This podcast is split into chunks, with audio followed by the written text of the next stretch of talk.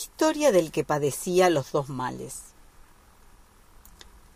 En la calle Caracas vivía un hombre que amaba a una rubia, pero ella lo despreciaba enteramente.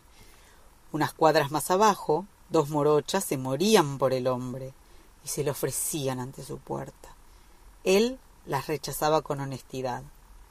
El amor depara dos máximas adversidades de opuesto signo amar a quien no nos ama y ser amados por quien no podemos amar. El hombre de la calle Caracas padeció ambas desgracias al mismo tiempo y murió una mañana ante el llanto de las morochas y la indiferencia de la rubia.